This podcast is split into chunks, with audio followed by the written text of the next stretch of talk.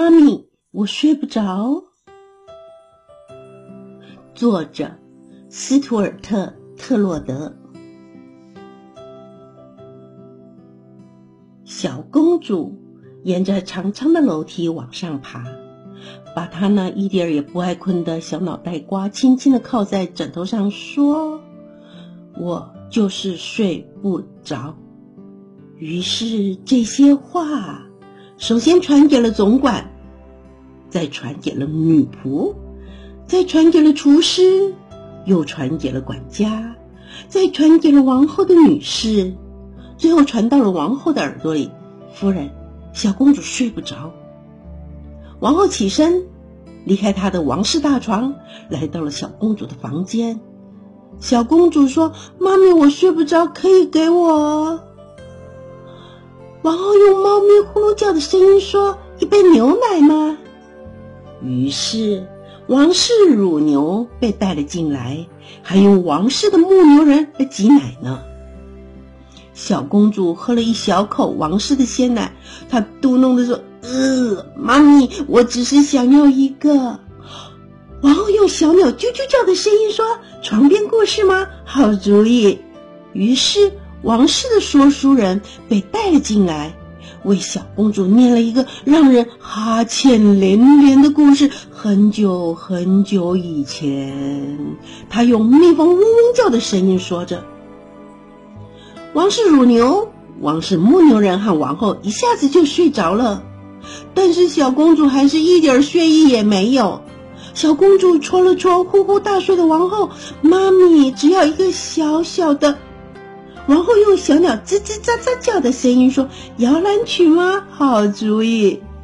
王室吟游诗人被带了进来，在他高亢又洪亮的演唱下，王室的乳牛、王室的牧牛人，几乎整座的皇宫都被他的歌声吵醒了。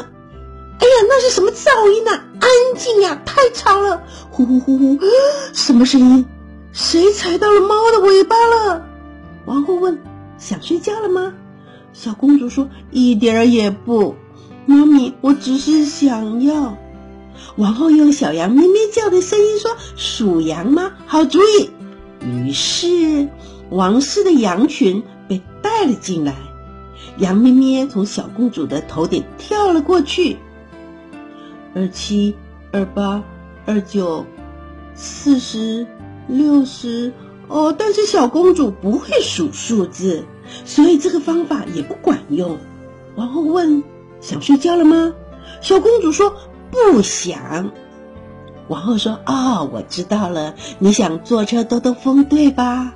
于是，车夫、小公主、王后、乳牛、牧牛人、说书人。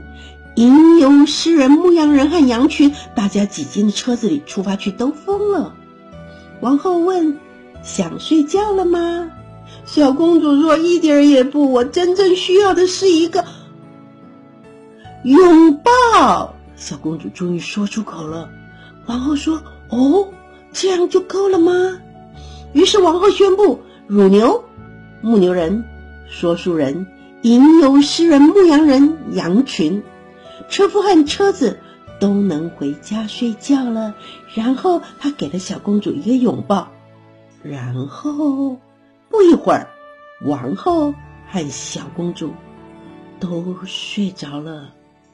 直到小王子用公牛哞哞叫的声音说：“妈咪，我睡不着。”